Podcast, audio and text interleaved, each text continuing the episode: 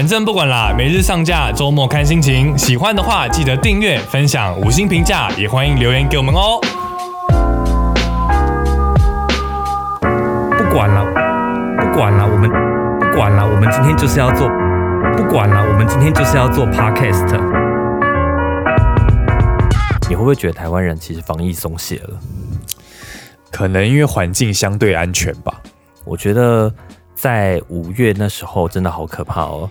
其实我觉得现在如果是没有相关的法令去约束人民，还是要戴口罩什么的，我相信很多人应该口罩都拿掉了。其实现在还是有规定啊，但很多人其实现在走在街上，你不要说走在街上啊，我们在公司里面有时候走去茶水间，可能都不会戴口罩了。对啊，就是相对松懈啊，因为毕竟。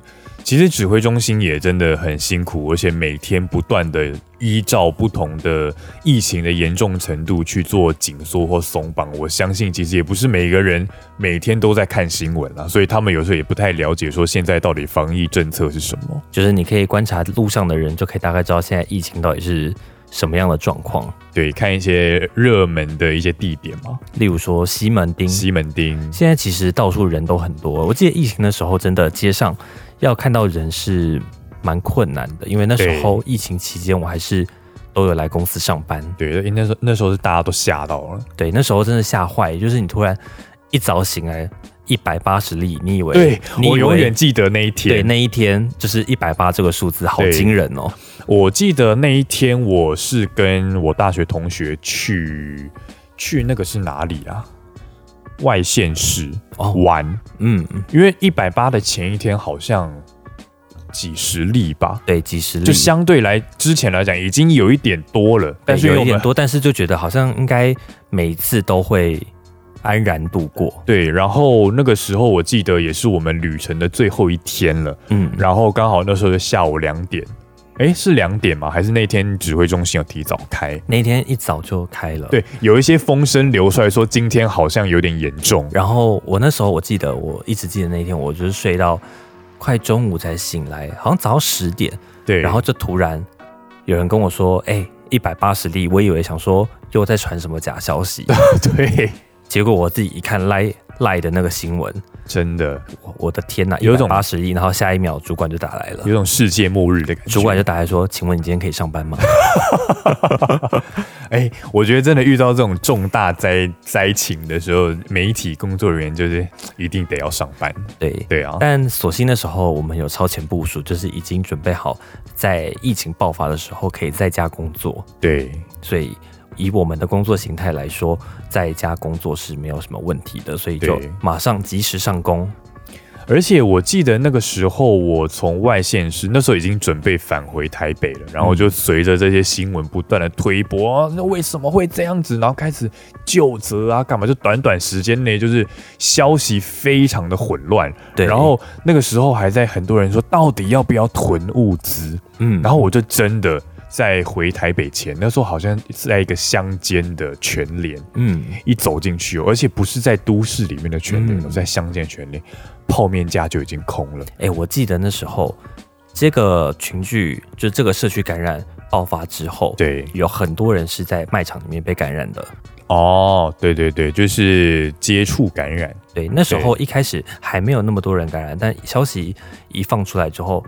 哇！大家都开始恐慌，觉得不能出门了，然后就开始囤物资，然后就很多人在卖场里面被感染，然后甚至有有曾经公布一个个案。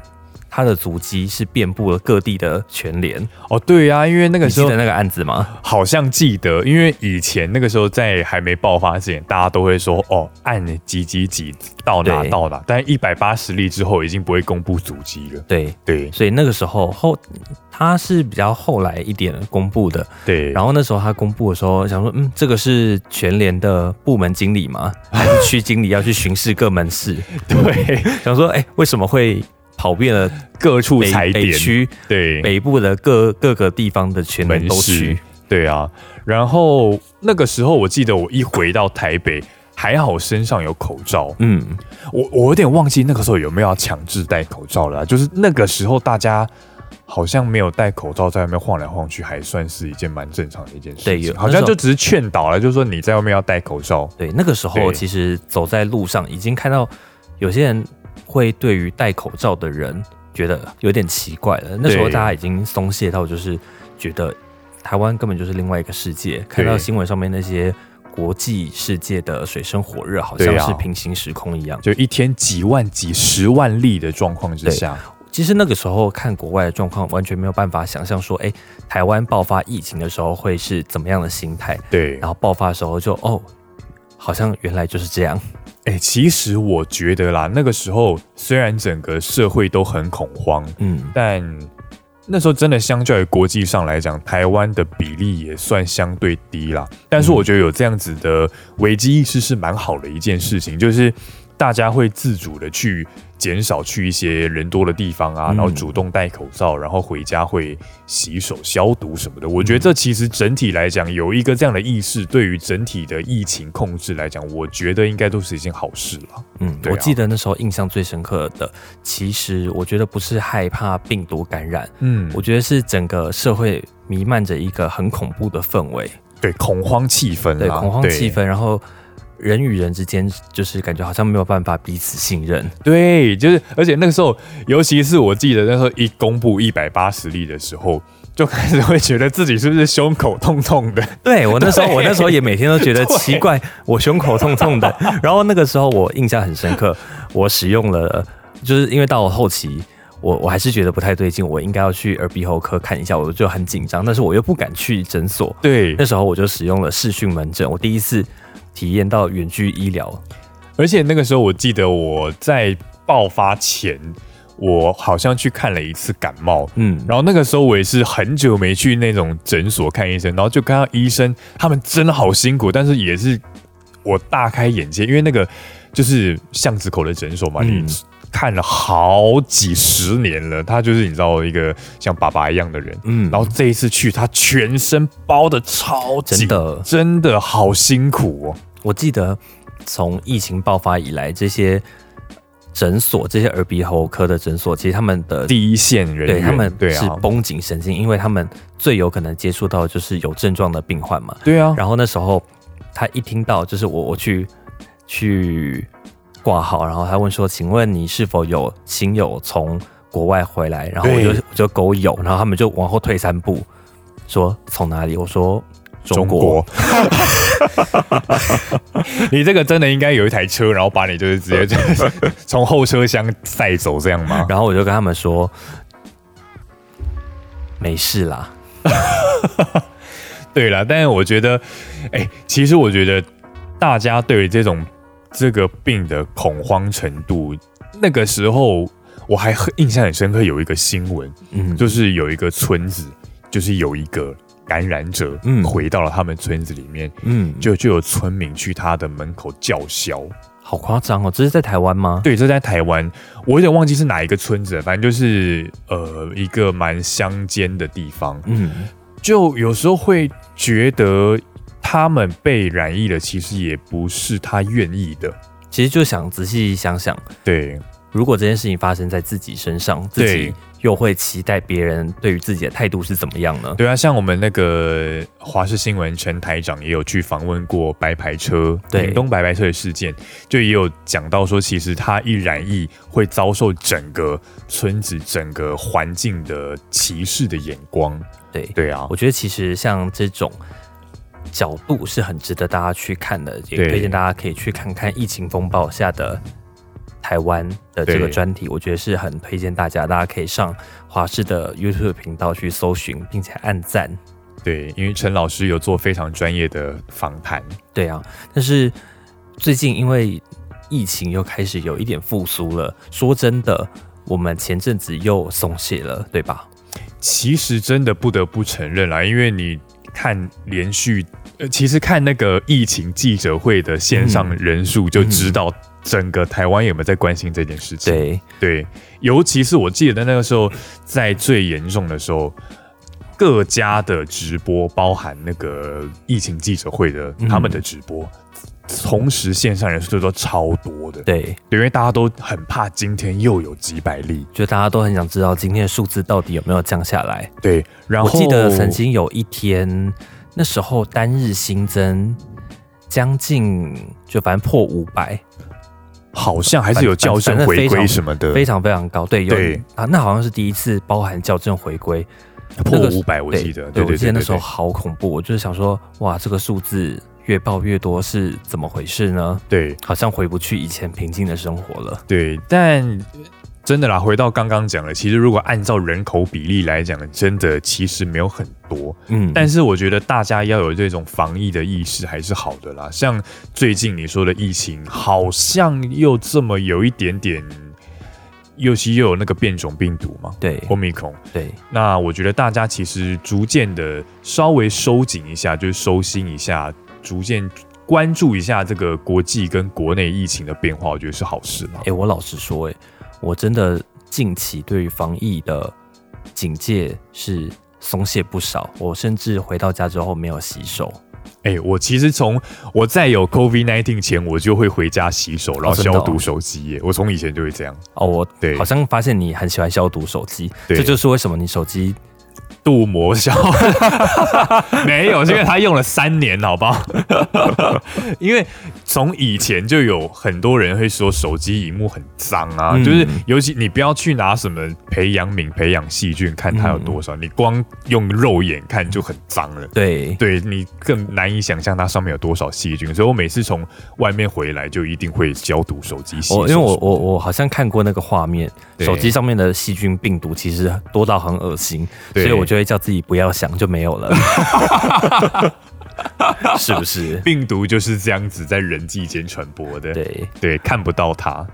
但我真的现在有时候就连口罩在办公室都会拿下来，对啊，其实因为现在它其实这个是没有违反防疫政策的，所以这个并没有说对还是错，就是你戴口罩是很好的一件事情。嗯，对，因为就是因为其实保护自己也保护别人啊。们办公室的空间也算是宽敞对大家对距离之间是宽敞了，好像有、嗯也有保持一点五公尺的社交距离，所以其实自己在个人座位上好像是可以不用戴口罩的。对，因为就是在现在是在室内，然后人数也没有超过，所以不戴口罩基本上是没有违反任何的规定了。但像那些比如说在外面工作的伙伴，就是比如说第一线的餐饮人员，我觉得他们真的也很辛苦诶、就是你口罩不能拿下来一整天。其实我觉得，如果现在疫情再度爆发的话，应该台湾现在会相较那时候不会那么恐慌，因为我觉得现在接种疫苗的人已经有一定的比例了。对，尤其接种两剂的人也很多了。对，已经完完整接种的人不少了，所以你说真的，疫情爆发了，对我来说，我好像不会觉得那么的恐慌。嗯，哎、其实我觉得这个整体的恐慌的氛围，我觉得媒体有的时候也要负起一点责任啦。对呀、尤其我们是身为人民的媒体嘛。对吧？对，因为像前一阵子很常出现的一个词叫做突破性感染。哦，对，对啊，我觉得我不晓得这个词源是是是是是不是从国外来的，嗯但是我觉得你在就是我们在报道这些事情的时候，有时候也要提醒大家，就是其实你完整接种疫苗，虽然真的有可能感染，但是它是非常大的比例能够降低重症，甚至到一百趴的。其实在指挥中心在讲疫苗的时候，每次记者提这些相关问题的时候，指挥中心的发言人庄仁祥他都一直说，没有一个疫苗可以百分之百去杜绝你可能感染的可能性，对，但是它都绝对可以降低有效的降低重症跟死亡的比例。对，就连你看，如果像从事性行为，你用了一个物理的绝缘套，它都没有办法 百分之一百去隔绝病毒。嗯，对，所以我觉得，诶，你只要去完整的接种疫苗，然后做好自身的防疫的各种动作，其实我觉得真的不必要太恐慌啦。嗯对啊，我觉得其实上次自从那次疫情爆发之后，大家开始重视防疫这件事，真正开始重视防疫这件事情，我对觉得是一个好的开始。对因为大家现在开始进出公共场所的时候，都会很主动的去扫实联制，对，然后消毒啊，消毒对，戴口罩，然后会忍不。住一直洗手，然后一直清洁手机。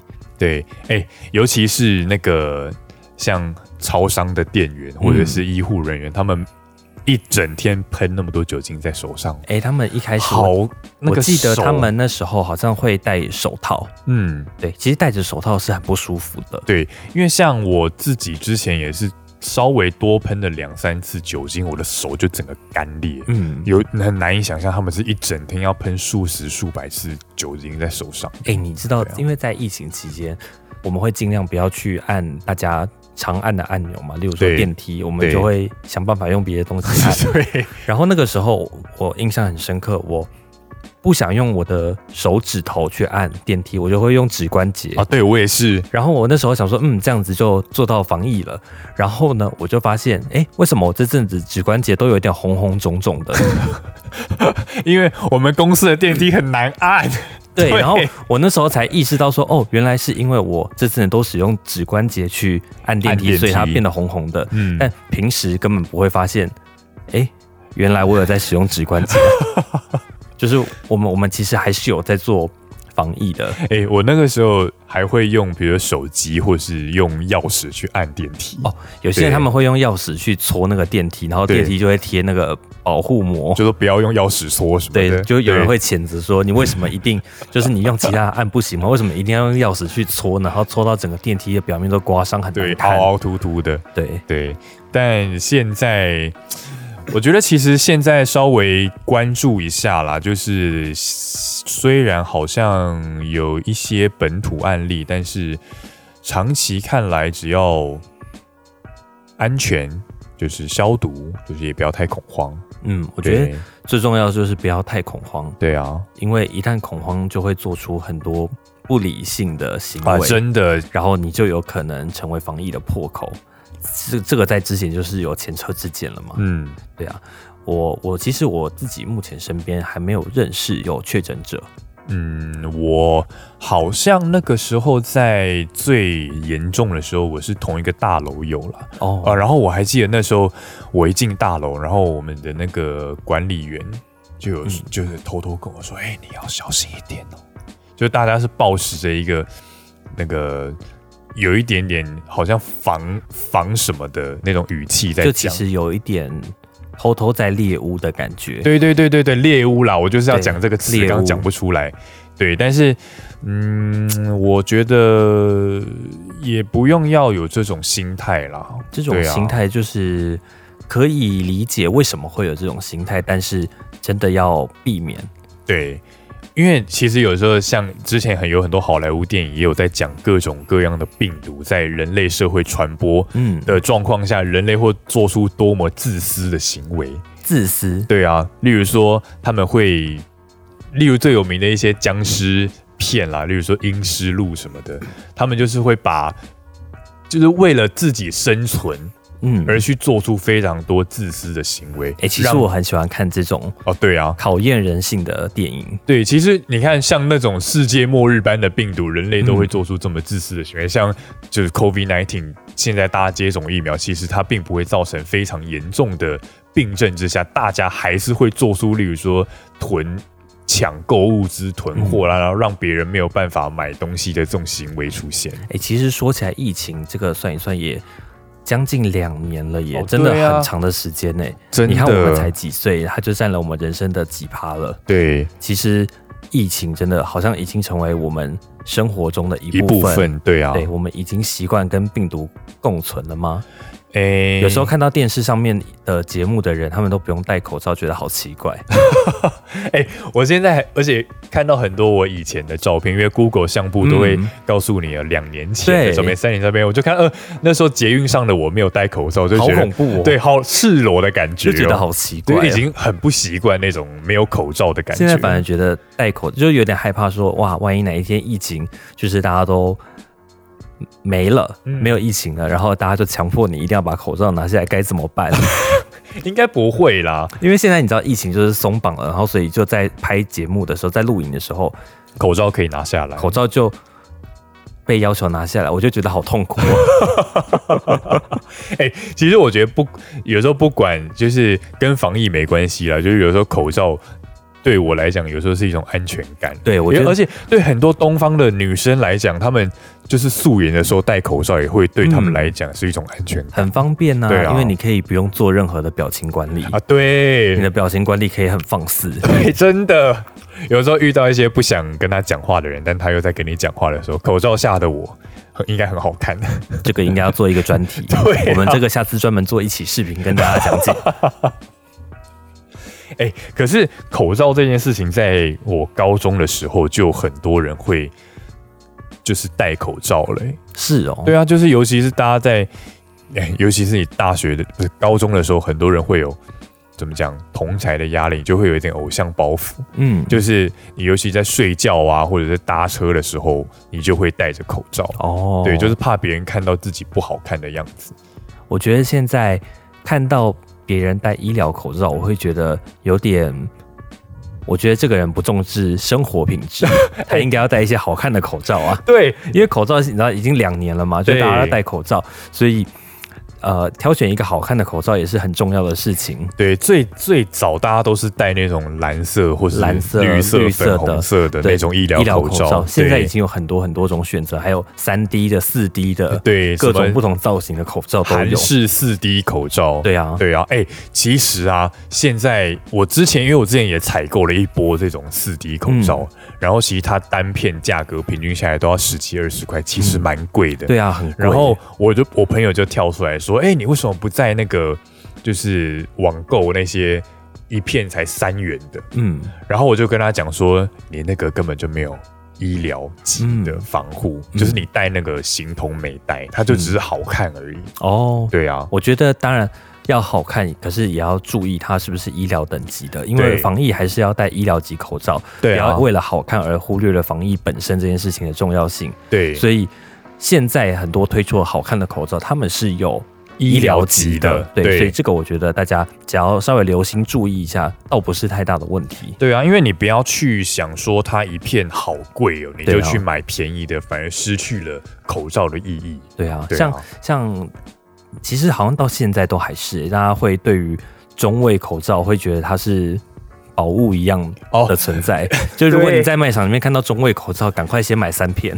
哎、但但我觉得现在好像越来越多人会去看那种韩国那叫什么 K K 什么 KFJ 还 KJF，、嗯有点忘记它的顺序是什么，就是那是韩国嗯，标准的口罩啦。为什么是韩国啊？就是韩国好像是四 D 口罩的起源国吗？它戴起来我不晓得到底是什么感觉啊？其实我觉得跟一般口罩比起来，就是它不会一直贴着你的鼻子跟嘴巴。就是你在讲话的时候，它你不会一直吃到口罩。对，因为像以以前一般传统的口罩，它其实一直压着你的鼻子跟嘴唇。哦，，对，然后就是你讲话的时候啊，就是你会一直吃到口罩。我知道，尤其，你如果在骑车的时候，你跟别人讲话，你就会一直风把那个口罩吹到你的 直接嘴巴里，然后你最后就会干脆算了，把口罩拿下来。然后口罩超臭的，但我觉得口罩戴一整天好臭，今天不是还有同事戴错别人的口罩吗？戴到臭男生的口罩。对，对，但我觉得四 D 口罩还是难免会有口水啦，但是嗯我觉得它整体来讲戴起来算蛮舒服的。你还记得之前疫情刚开始的时候，没有那么多口罩，口罩供应有一点紧吃紧缩对的时候，对的时候，那时候还鼓励大家可以使用电锅蒸口罩，你有蒸过吗？我有蒸过。然后我现在不是还有使用紫外线紫外线消毒灯。对，对，我觉得其实烤过的口罩香香的，有一种太阳的味道吗？我我真的有这种感觉，就是它真的可以把异味消除掉。有时候原来那些异味是来自于可能口水、口水病毒，然后口水的细菌，对你把它消毒消灭之后，真的可以把那些味道去除掉。就是有一种太阳的味道嘛。但现在其实也懒啦，就是根本没有在消毒口罩，就是反正口罩很多。对啊，因为我买的这些口罩是蛮有点贵了，所以嗯我、因为我不是戴着一整天啦，就像你刚刚讲说，我在不违反防疫规定之下，我在嗯办公室保持距离的时候会拿下口罩。嗯，对，所以我并不是二十四小时都戴着，所以有时候我回家我会挂着让它通风。哦但是有时候戴过的口罩难免它就是会有一个味道。我觉得你需要的是一个紫外线消毒灯。哎、我有想要买、欸，好像我我我记得有人会把它放在室内，然后家里都会说，哎、香香的，有太阳照过的味道。哎而且我还有尝试想要拿过熨斗，我不晓得这个到底有没有经过科学验证，这有没有熨斗熨斗它不是都有说，现在那种很比较新型的嗯二合一的熨斗，它是有蒸汽功能的，哦它是说有蒸汽杀菌除臭。嗯，等于他说，比如说你衣服上有烟味啊，有烤肉的味道，你拿嗯这个蒸汽熨斗去喷一喷。就可以消臭，但我不晓得这个用在口罩上是 O 不 OK 的、欸，我不晓得。我不知道哎、这这买一个，我觉得你不如直接丢到这电锅里面去蒸吧。啊，真的吗？对啊，蒸哎、那时候他是有研究说蒸口罩是有用的，是不是？对有研究杀杀杀菌，对，它能有效的消消除那个表面的病毒，哦但是它还是有一定的使用的年限啦，年限期限。可是电锅很臭哎、电锅很臭，对啊，为什么你家的电锅是臭的？不是，就是每次去蒸饭或蒸什么的那个蒸汽的味道很臭啊，就是我不喜欢那个蒸汽的味道。可是你把那个里面清洁干净，其实它不会有味道啊。哎、他那个时候说蒸口罩的步骤是什么？其实我不知道，他有要加水吗？不用，是干蒸 加水。你真的想蒸饭一般，你真的想想，因为我从来没有蒸过口罩哎、我蒸过一次，是哦，但后来就是其实也没有那么缺口罩了，因为口罩就真的不难买。对啊，现在是不难买了，而且我现在就是让它通通风，应该倒是还好。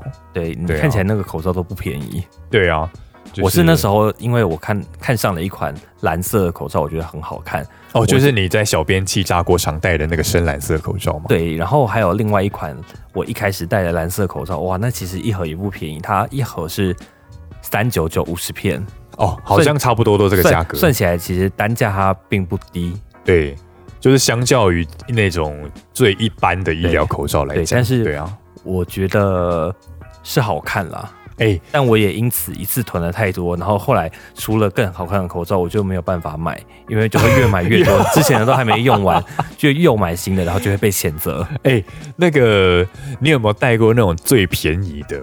有。就是你比如说真的没戴口罩去捷运站借的那种白色口罩，有。那个那根本就是一个灾难。哇，那好恐怖哦。对我有一次去那个吃 buffet，、嗯。然后我的口罩断掉了，嗯。他就给了我一个那个白色口罩，嗯，不到大概一分钟也断了，哎、我觉得而且那个很容易破。之前在口罩国家队的那个时候，对。那时候有可能因为大量生产吧，难免会遇到瑕疵品。对，我真的出门只带一片口罩的时候，它就在我上车要上公车前一刻断了断了啊！我那时候要迟到了。哎、真的，我我那时候也是有去买那个那个叫什么，就是我去网站上登记会送到超商的那个。哦，是那个口罩实名制，实名制口罩。实名制口罩，对对对，一次七片还是十片，嗯反正一直变了。就是我曾经真的有拿到一批，我就是怎么，我只要一戴上去就断。哎、真的有。，对，因为所以后来就知道身上要放一包。对对，我现在习惯也是放一些，就是现在比较没有那么常用的口罩因为包你现在包里面。口罩变成是你可能进出入一些地方，你必须要有的通行证。哦，对啊、你没有口算，你就是不能做这些事情。哎、而且可想而知的未来应该也会效仿国外吧，就是你要出示疫苗接种证明，你才能进入某些场所，嗯应该吧？而且我觉得疫情在这个影响全球的情况之下，其实也会加速元宇宙的研发。你很喜欢元宇宙这个关键字，然后我们要不要讲一些台积电的话题，台积电在台湾的哪里设厂？或者是那个在高雄设厂，或者是高通骁龙对，骁龙八世代一，联发科不是宣布说明年要加薪吗？而且幅度还可以令人期待。对，然后现在要领年终奖金了，对，年终奖金大家会有多少呢？大家会买三星制造的半导体的产品吗？还是会买五 G 的智慧型手机呢？我们在干嘛？我们被关键字制约了。哎、我们每天都在看那个 Google Trends，对，每天都在看那个，然后就一直看到元宇宙啊，元宇宙其实烧到现在还是还在烧。对，还是一个热门话题。对，这应该算是今年下半年蛮热门的一个关键字吧。嗯，对啊，哎、这好像可以自己聊一集耶，真的吗就是二零二一的关键字好像出炉了。哦，真的哦。对好，那我们就下次再说喽。好，再见，拜拜拜拜。不管了，我们今天就是要做 podcast。